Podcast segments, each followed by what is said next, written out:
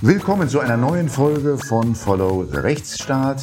Heute werden wir über künstliche Intelligenz sprechen und ein bisschen über Philosophie. Und ich freue mich sehr, in Münster heute einen Gesprächspartner zu haben. Schönen guten Tag, Herr Friedrich. Hallo, guten Tag. Für diejenigen, die Sie noch nicht kennen, Jörg Phil Friedrich, es gibt in der Corona-Zeit gab es schon mal einen Podcast, den wir miteinander gemacht haben, oder ich glaube sogar ja. zwei Podcasts, die wir miteinander gemacht haben. Aber das soll heute überhaupt nicht unser Thema sein. Sie haben jedenfalls zeitlich gestreckt eine ganze Menge Hüte auf, haben mal in der Physik und Meteorologie angefangen, mhm. äh, hier ganz in der Nähe an der Humboldt-Universität. Ja sind dann ITler geworden, äh, ja. haben ein Softwareunternehmen gegründet, das es, glaube ich, bis heute noch gibt, nicht? Das gibt's heute noch, ja. Ähm, da sitze ich auch gerade, also da man als Philosoph seinen Lebensunterhalt noch nicht so ganz so gut bestreiten kann, dass ich damit zufrieden wäre, arbeite ich auch noch in der Softwarebranche äh, an diesem Unternehmen. Als Unternehmer, genau. Jetzt haben Sie schon, vor, schon den letzten Hut vorweggenommen und das ist ja der, der heute auch dann der ist in der in erster Linie erzählt, nämlich der Hut des Philosophen. Sie haben dann nochmal Philosophie studiert mhm. in den Nullerjahren und, und sind seitdem auch sehr äh, stark als äh, publizistisch tätig, haben mehrere Bücher geschrieben ja, und in diversen äh, Medien auch immer wieder mit Aufsätzen und Beiträgen zu finden. Was ja. bringt uns heute zusammen? Heute bringt uns zusammen ein Buch, das, oder ein Essay, den Sie äh, veröffentlicht haben dieses Jahr mit dem Titel Degenerierte Vernunft, künstliche Intelligenz und die Natur des Denkens. Mhm. Und worüber wir heute sprechen wollen, ist über, ja, ja, also künstliche Intelligenz kenne ich natürlich als Jurist, kenne ich natürlich als jemand, der sich für die Technik interessiert, äh, um die es dort geht. Aber ähm, der Blick des Philosophen, den möchten wir heute einmal dann auch auf dieses äh, Thema richten.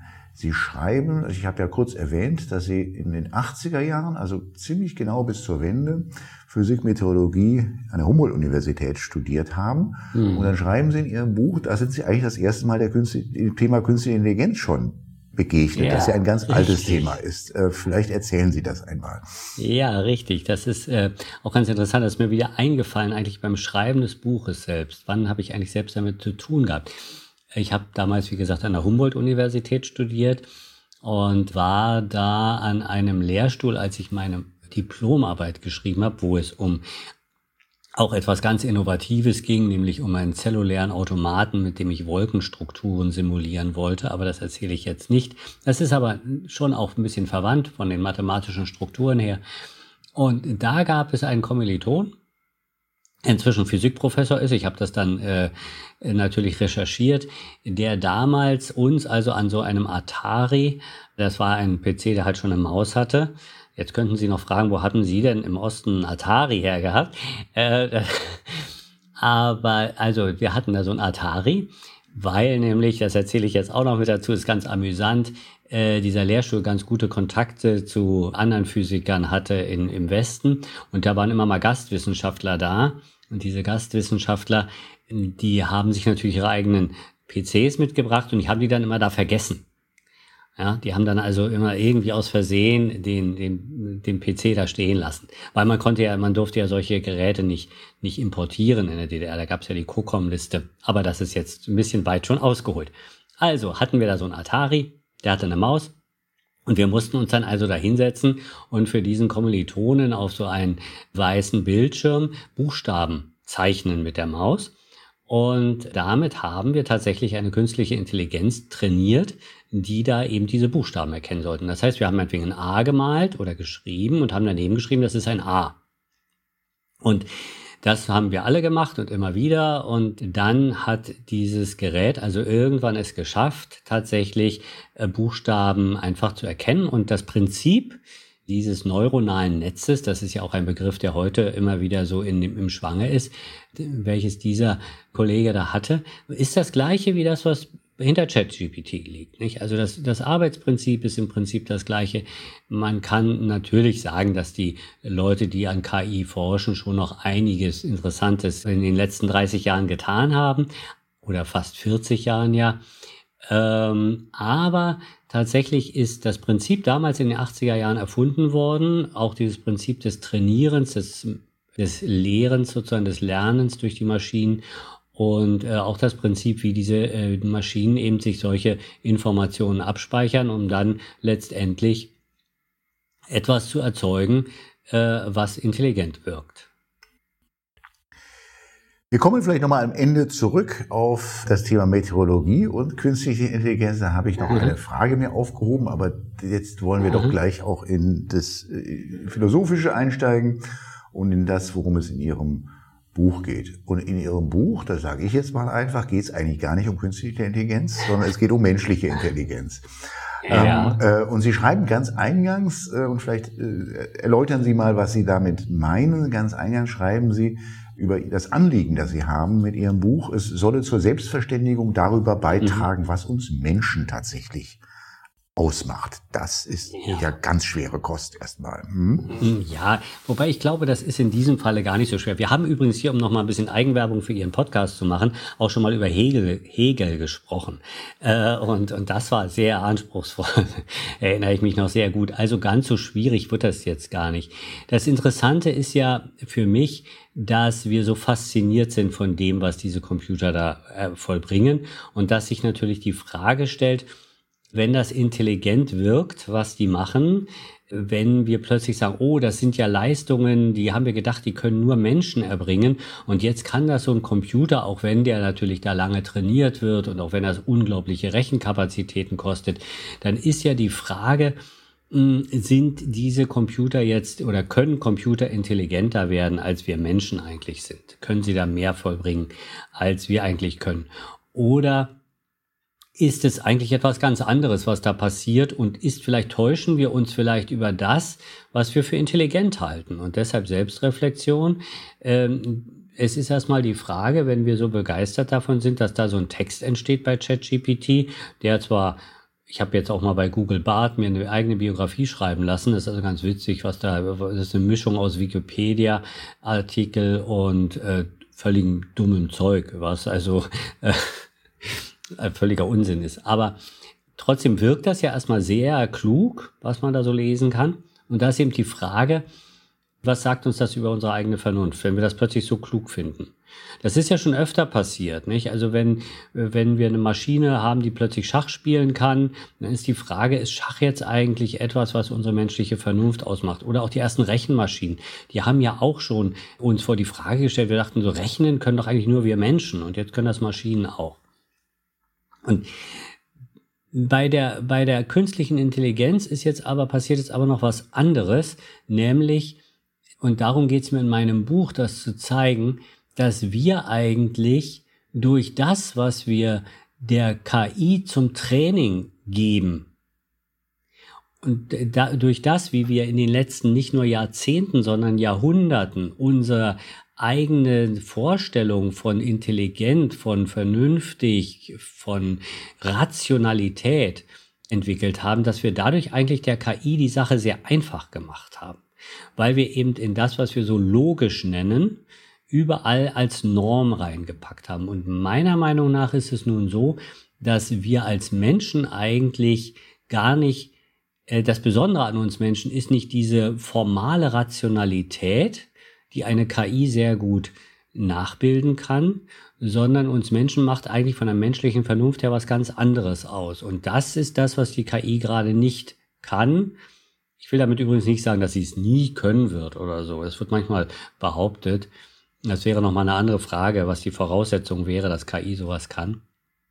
Aber das, was wir heute als KI haben, macht eben etwas ganz anderes als das, was uns als Menschen eigentlich ausmacht. Und damit, darum geht es tatsächlich in dem Buch.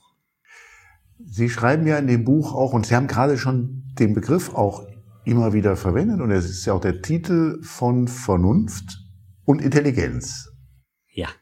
Und auch in dem, was Sie gerade gesagt haben, habe ich den Eindruck, der Philosoph fühlt sich mit dem Begriff der Vernunft wesentlich komfortabler als mit dem Begriff der Intelligenz. Was also was ist Vernunft und, und wie grenzt sie sich wiederum von dem mhm. ab, was wir Intelligenz nennen? Ja, also ich muss dazu sagen, dass man so eine Frage, was ist Vernunft, was ist Intelligenz, ich habe mit diesen Fragestellungen, die, die werden gerne gestellt und dann gibt man eine Definition ab. Mm, damit habe ich eigentlich ein bisschen ein Problem, weil jetzt könnte jemand anders kommen und ein, ein, Lehrbuch der Psychologie aufschlagen, könnte sagen, da steht aber was anderes und der nächste macht Wikipedia auf und sagt, da steht ja noch was anderes und wer hat denn nun recht? Mit solchen Begriffen ist es ja so, dass keiner eigentlich recht hat, aber dass wir so ein bisschen nachforschen können, wie verwenden wir eigentlich diese Begriffe wann verwenden wir eher den einen Begriff, wann verwenden wir eigentlich eher den anderen Begriff. Und dann merken wir plötzlich, dass wir tatsächlich von verschiedenen Dingen sprechen, die von diesen Begriffen unterschiedlich gut getroffen werden. Und ich denke, Vernunft, das ist etwas, was wir irgendwie, was immer mit einer Wertung oder häufig mit einer Wertung verbunden ist. Wir sagen, sei doch mal vernünftig. Wann wirst du endlich vernünftig? Ne? Das ist so eine Frage, die jemand stellt, die heißt, du sollst doch nicht so einen Unsinn machen. Ja, wir gehen zu einer Party und trinken zu viel Alkohol und am nächsten Tag sind wir verkatert und dann sagt jemand, ja, du warst wieder so unvernünftig. So, da, da ist irgendwie Vernunft angesiedelt. Vernunft hat also was damit zu tun, dass man das Ganze auch beurteilt, was man da macht und dass es irgendwie zu einem angemessenen oder richtigen Leben gehört, vernünftig zu sein. Und das muss gerade nicht die rational richtige Lösung sein, die man da hat. Natürlich kann man sagen, rational ist es auch nicht so viel Alkohol zu trinken. Aber da kann man ja auch sagen, wieso? Rational ist eigentlich immer ähm, was, was sozusagen mein, mein Ziel, mein, mein Ziel am besten unterstützt. Das heißt, wenn ich zum Beispiel gute Gründe habe, weil ich irgendwelche Ziele damit verfolge, mit jemandem zusammen viel Alkohol zu trinken, um ihn vielleicht zu irgendwie was zu bringen, was er ohne Alkohol nicht tun würde, kann das durchaus rational sein, das zu tun. Das kann sogar intelligent sein. Nicht? Und dann kann man sagen, das war ziemlich intelligent von dir, das zu tun. Und da sehen Sie, ist intelligent, Intelligenz plötzlich was anderes. Intelligenz ist, für vorgesehene Ziele die richtigen Mittel zu erkennen und diese Mittel geschickt einzusetzen. Intelligenz ist also was Geschicktes, Geschicklichkeit, das richtige Ziel zu erreichen und das Ziel mit den richtigen Mitteln zu erreichen. Und da wird gar nicht unbedingt gefragt, ob dieses Ziel eigentlich vernünftig ist in irgendeinem Sinne. Und so würde ich da einen Unterschied machen. Man könnte jetzt lange darüber diskutieren und sagen, ah, es gibt aber auch so einen Fall, da sagt man, das ist, äh, da verwendet man das Wort anders. Wir verwenden ja Begriffe in einem großen Bedeutungsspektrum. Aber gerade das ist eben das Interessante.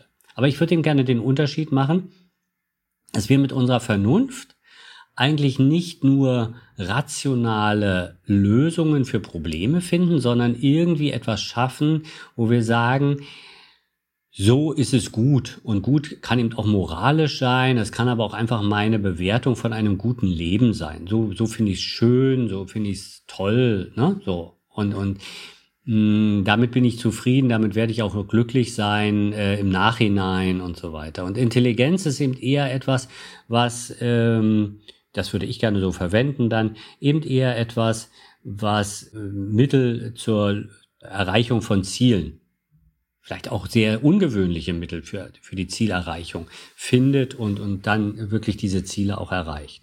Da kann man dann sagen, künstliche Intelligenz ist durchaus intelligent, aber deshalb noch lange nicht vernünftig. Ein weiteres Begriffspaar, das bei Ihnen auftaucht neben Vernunft und Intelligenz, ist das Begriffspaar, ja, nicht am Thema, künstlich und natürlich. Mhm. Und da sagen Sie, das ist vielleicht auch gar nicht immer so einfach zu unterscheiden, die künstliche von der, also das Künstliche an ja. der Intelligenz von dem Natürlichen an der Intelligenz. Vielleicht erläutern Sie das einmal. Ja. Ähm, zunächst mal habe ich es mir ja relativ einfach gemacht. Ich habe einfach geguckt, wo kommen die Begriffe her und dann kann man, als Philosoph geht man natürlich dann gerne ins alte Griechenland und guckt, wo, wo kommen die Begriffe her. Ich will das jetzt nicht im Altgriechischen ausbuchstabieren.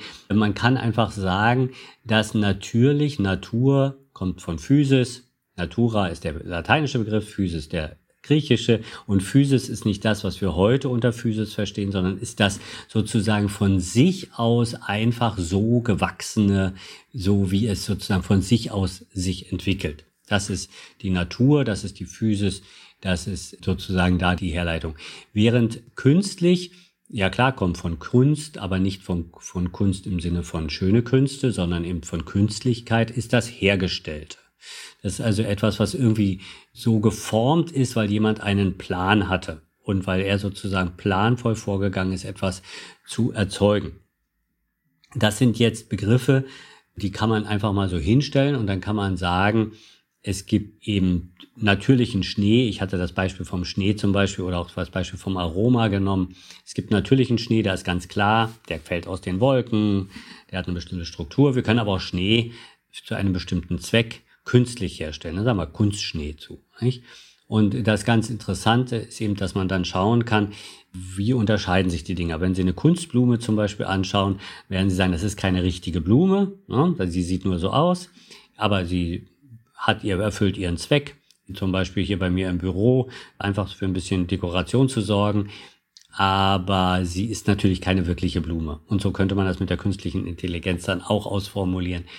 Sie fragen, ähm, und das ist natürlich auch ein ganz wichtiger Punkt für mich, dass, worauf ich auch mit hingewiesen habe in dem Buch, dass es eigentlich keine wirkliche Natürlichkeit mehr gibt, was nichts Schlimmes ist.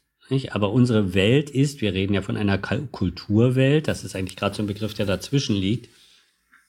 Eine kulturell geprägte Welt ist eigentlich immer eine hergestellte Welt. Also meine Denkweise ist ja nicht einfach von sich aus so gewachsen, sondern die ist ja immer geprägt durch meine Ausbildung, durch die, durch die Institutionen, die staatlichen Institutionen, die wir haben.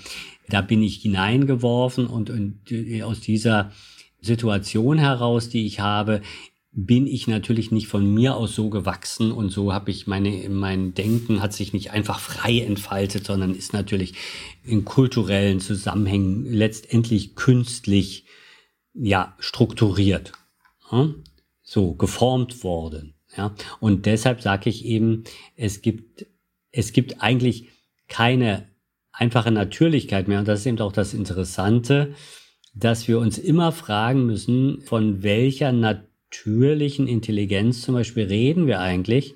Ist nicht der Mensch auch schon eine, hat, haben wir nicht auch schon sozusagen eine künstliche Intelligenz seit vielen Jahrzehnten entwickelt, die in unseren Köpfen ist? Ne? So steht das nicht in meinem Buch, aber wenn ich es mir jetzt gerade überlege, könnte das sehr gut da drin stehen. Ja, das wird sozusagen die künstliche Intelligenz über die ganze Neuzeit, über die Zeit der Aufklärung, der wissenschaftlich-technischen Revolution bereits in unserem Geist und in unseren Büchern, die wir geschrieben haben, schon entstanden ist. Ich greife mal ein Beispiel aus, auf aus Ihrem Buch, aus dem wohl zentralen Kapitel, über die, der dann auch überschrieben ist, wie das Buch, nämlich die degenerierte Vernunft, ähm, das Drehbuch. Ja. Der, also der, der Drehbuchautor, der Mensch, ähm, setzt seine natürliche Intelligenz ein, um das Drehbuch zu schreiben. Mhm. Was also wo macht sich das bemerkbar, was Sie da eben gesagt haben? Ja, also es gibt natürlich große Kinowerke, die unverwechselbar und einzigartig sind, die knüpfen aber natürlich immer auch sie, die, also auch ein ähm, großer Meister der Kinokunst muss natürlich irgendwie anknüpfen an die Erwartungshaltung sozusagen seines Publikums. Sein Drehbuch, auch dessen Drehbuch ist nicht völlig natürlich gewachsen sozusagen. Aber was mich eigentlich interessiert, ist ja die Massenproduktion. Ja? Und in der Massenproduktion kann man natürlich sagen, ich habe mal selber versucht, ein Drehbuch zu schreiben. Was macht man heutzutage, wenn man das machen will? Als halbwegs intelligenter Mensch. Man geht in den Bücherladen und kauft sich erstmal ein Buch darüber, wie man Drehbücher schreibt. Dann können Sie das alles genau nachlesen. Nach zehn Minuten muss der erste Breakpoint kommen und dann gibt's da diesen, diese Strukturen, die sich da auftun und so weiter. Und natürlich das ist also ein normaler Spielfilm, ein Standardspielfilm. Die ganzen Serien, wenn Sie jetzt auch an die Seriendrehbuchautoren in Amerika denken, die haben natürlich das Problem, dass sie wirklich eine Massenproduktion machen, die vollständig durchstrukturiert ist, die sozusagen eine, eine Wechselspielentwicklung, ein austariertes ähm, äh, Entwicklung ist aus dem, wie, wie bisherige Serien aussehen. Daraus hat sich eine Sehgewohnheit entwickelt, eine Erwartungshaltung des Publikums und letztendlich ist das, was da passiert, wenn Sie so Vorabendserien mal reinschauen, wissen Sie genau, wie die weitergehen wird. Also das Drehbuch könnten Sie schreiben. Und, und das ist natürlich etwas, was einfach sozusagen eine durchstrukturierte, formale Struktur hat, wo sie eigentlich wirklich, einem, da brauchten sie nicht mal eine künstliche Intelligenz zu, würde ich behaupten, sondern sie könnten das auch, das könnte hier meine Firma programmieren, behaupte ich jetzt mal, ein System, dem man dann nur noch sagt, okay, der böse Held heißt Max und der gute heißt Nico natürlich und äh, würde dann, äh, dann führen wir die irgendwie gegeneinander und dann kommt der Rest des Drehbuchs da sozusagen raus. Ja? Und das ist halt das Problem oder das ist äh, die Situation, vor der wir stehen, dass wir einfach diese Dinge so so sozusagen aus den Erwartungshaltungen und der Massenproduktion der Kultur heraus äh, so klar strukturiert haben, dass der Lösungsraum, wie man so schön in der Informatik sagt und auch in der Mathematik, der Lösungsraum so klar schon vordefiniert ist, dass es für ein System dann gar nicht schwer ist, so etwas auch zu erzeugen. Und dann staunen wir und sagen, guck mal, ein richtiges Drehbuch rausgekommen. Ähnliche Beobachtungen lassen sich sicherlich machen in der Musik, in der Art und Weise, wie Musikstücke für den Massenmarkt ähm, dann ja. auch äh, formatiert sind und ähnliches lässt sich sicherlich auch ausmachen für den Nachrichtenjournalismus. Ähm. Richtig, und das wird sicherlich auch, sagen wir mal, da gibt es natürlich auch, ähm, ich meine, wir sollten das gar nicht so als negativ hinstellen. Ja? Weil wir haben ja im Moment ein Fachkräfteproblem in der gesamten Gesellschaft. Wir haben überhaupt ein Kräfteproblem, nicht nur Fachkräfte, wir haben auch Pflegekräfteproblem und so weiter. Wir können ja über jede äh, über jede äh, Möglichkeit, bestimmte solcher Tätigkeiten zu automatisieren, auch froh sein. Also wenn der Wetterbericht zum Beispiel auf meiner Wetterseite, die ich jeden Tag angucke, der wird sicherlich wahrscheinlich nicht von einer KI, aber von einem einfachen Textbausteinsystem erzeugt, wo ich nur noch die Daten, die kommen aus dem Prognosemodell und dann kommen die da rein und dann wird da im Wechseltakt mit fünf bis zehn Formulierungen jongliert und da wird sozusagen ein fließend lesbarer Text draus formuliert. Da brauche ich nicht mal eine KI für, glaube ich. Ähm, und ich sag mal so, das liest sich besser als eine Tabelle. Ja? Und so ist gut, ja. Also, und Nachrichten, Sport, Nachrichten und so weiter, die wir heute bekommen, so, jetzt möchte ich Ihnen aber natürlich ein Gegenbeispiel geben, weil ich natürlich eigentlich in so einer Welt gar nicht leben möchte, ne, die das so kann. Es gibt sicherlich viele Dinge, wo ich damit ganz gut leben kann, aber als ich 15 Jahre alt war, da gab es einen Sportreporter in der DDR, der hieß Heinz Florian Oertel. Berühmt, der hat ja. bei der, der hat, bei, der ist noch relativ bekannt, ist jetzt glaube ich verstorben irgendwie vor wenigen Jahren. Da gibt's diese berühmte, das kann man googeln, äh, gibt's diese berühmte Situation bei den Olympischen Spielen, wo der Waldemar Czepinski da als erster ins Stadion gelaufen ist. Ich war zufällig im Stadion mit 15, Sie können sich vielleicht vorstellen, woran es lag. Die westlichen Touristen sind nicht nach Moskau gekommen. Deshalb konnte ich da hinfahren unter anderem. Und die Stimmung war grandios. Und in diesem Moment hat dieser Heinz-Florian Oertel geschrien, liebe junge Väter, wenn Sie gerade Vater werden, haben Sie Mut, nennen Sie Ihren Sohn Waldemar, denn Waldemar ist da. Auf so einen Satz würde eine KI nie kommen. Ja, so, und das ist natürlich, das haben wir uns bis heute gemerkt, nicht? Und sowas brauchen wir natürlich als Menschen, ja. Und deshalb ist natürlich auch klar, ich möchte die Sportreportage eigentlich nicht der KI überlassen. Ich möchte eigentlich, dass die Heinz-Florian Oertels dieser Welt äh, äh, die Sportreportagen übernehmen. Hm? Ähm, da kommt das mit dem Degenerierten her. Ja, genau. Da kommt das Sie gerade, was Sie gerade sagen. Nicht? Also Ihre These ist ja, dass, ähm, und die leuchtet ja auch erst einmal sehr ein, dass also wenn wir danach hinkommen, dass Nachrichten, äh, dass Sportreportagen, dass Wetterberichte oder auch Musikstücke mehr oder minder dann Werke einer künstlichen Intelligenz sind, dass das letztlich das Ergebnis dessen ist, dass wir unsere natürliche Intelligenz, Klammer auf, degeneriert, Klammer zu, mhm. immer mehr dafür einsetzen, also standardisierte Werke auch dann nur noch zu produzieren. Also wir machen es im Prinzip der ja. Technik leicht äh, genau. äh, damit, ja, wenn unsere wenn in unseren Anwaltsschriftsätzen immer wieder dieselben Formulierungen und Strukturen und Textbausteine auftauchen, dann kann das auch irgendwann eine künstliche Intelligenz machen, weil das ist dann ja auch dann halt einfach, wenn, wenn es nur noch diesen Muster dort folgt. Mhm. Ja. Also da, da habe ich Sie richtig verstanden. An einer Stelle vergleichen Sie dann auch die Art, wie dann wiederum die Maschinen gefüttert werden. Das Machine Learning vergleichen Sie mit der Dressur eines Tieres.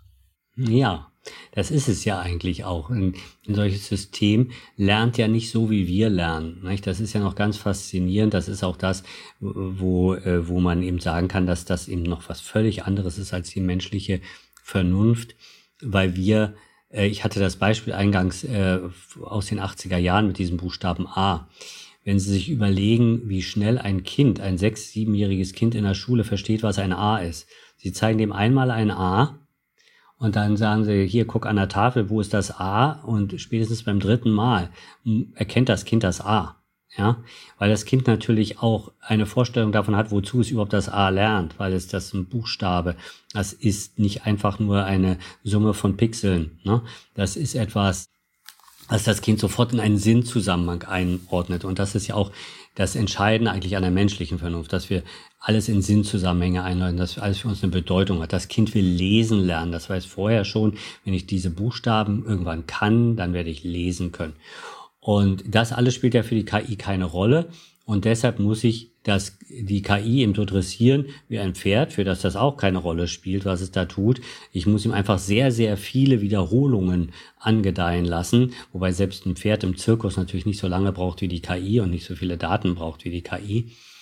Mm, aber ich muss sehr, sehr viele Wiederholungen dem System, also dem Pferd auch und der KI angedeihen lassen, damit das irgendwann reflexartig das Richtige tut. Und bei der KI haben wir, also wenn wir jetzt sowas wie ChatGPT nehmen, haben wir einfach das Glück, dass es unglaublich viele Texte gibt, an denen man die KI sozusagen lernen lassen kann. Ich finde der Begriff Lernen, der ist jetzt da verbrannt dafür, der wird da weiter dafür verwendet, aber eigentlich ist der Begriff des Lernens ja äh, völlig, völlig falsch. Ja? Also, als ja auch mit menschlichem Lernen gar nichts zu tun hat. So verstehe ich Ihr Buch als ein Plädoyer gegen öde Texte, öde Musik, öde Kunst gibt's auch, ja, und vielleicht noch anderes, was einem einfällt, was einem was zugeschnitten ist, äh, weil man meint, das sei massentauglich. Das, das will das Publikum so, das wollen unsere Hörer so, das wollen unsere Zuschauer so, das hat man ja immer mal gehört.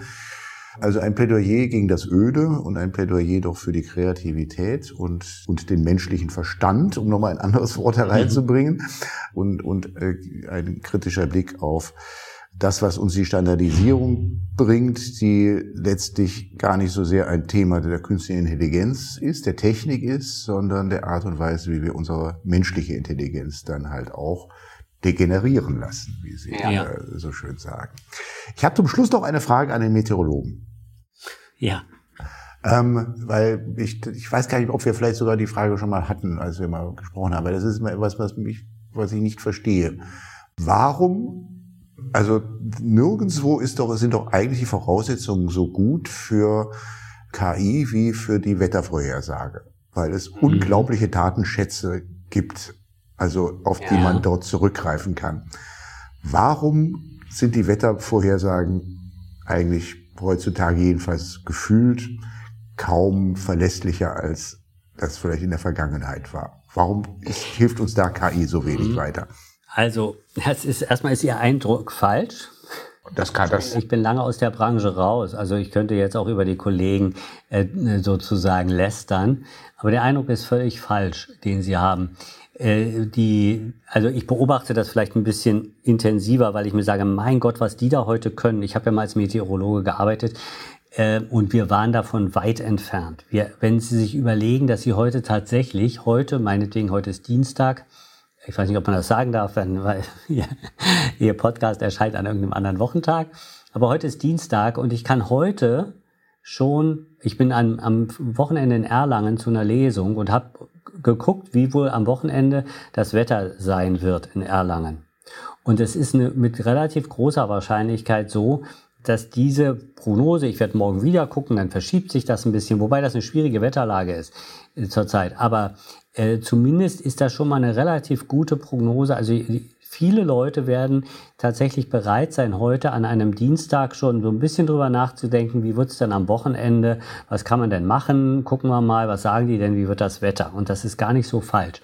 Und als ich Progno Wetterprognosen gemacht habe, da haben wir über den nächsten Tag gesprochen und waren da also noch sehr unsicher. Also ihre Ihre Einschätzung, das ist also ganz faszinierend, ich höre die ja nicht nur von Ihnen, liegt eigentlich daran, dass wir ganz selbstverständlich mit dieser Einschätzung, die Prognosen sind schlecht, heute was ganz anderes meinen, als wir vor 30 Jahren gemeint haben. Ja, wenn wir, wenn morgen das Wetter anders wird als heute, äh, als heute angesagt, dann haben wir äh, vor 30 Jahren gesagt, hm, war eine falsche Prognose. Wir sind nicht im Traum drauf gekommen, die Meteorologen zu fragen, wie das Wetter nächste Woche wird.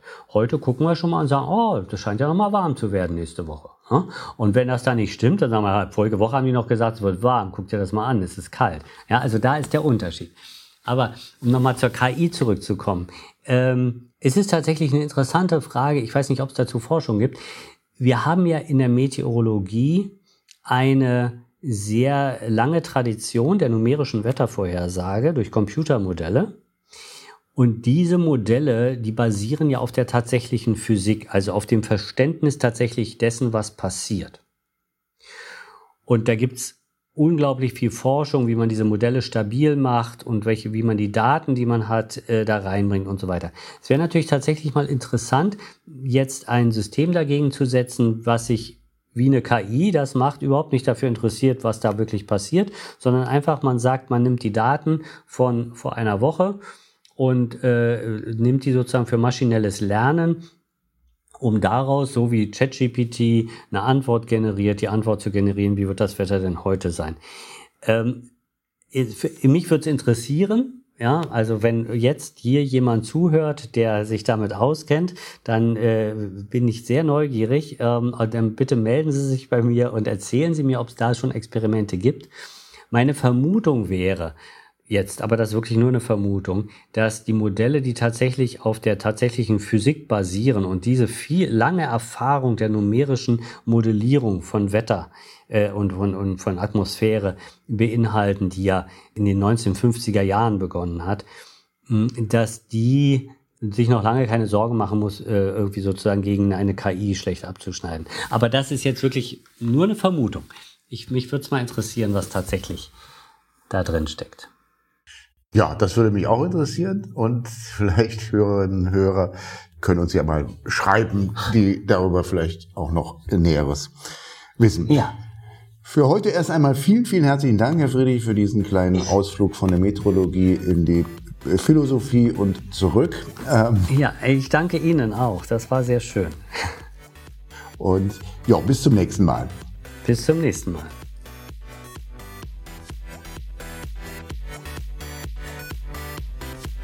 Das war Follow the Rechtsstaat.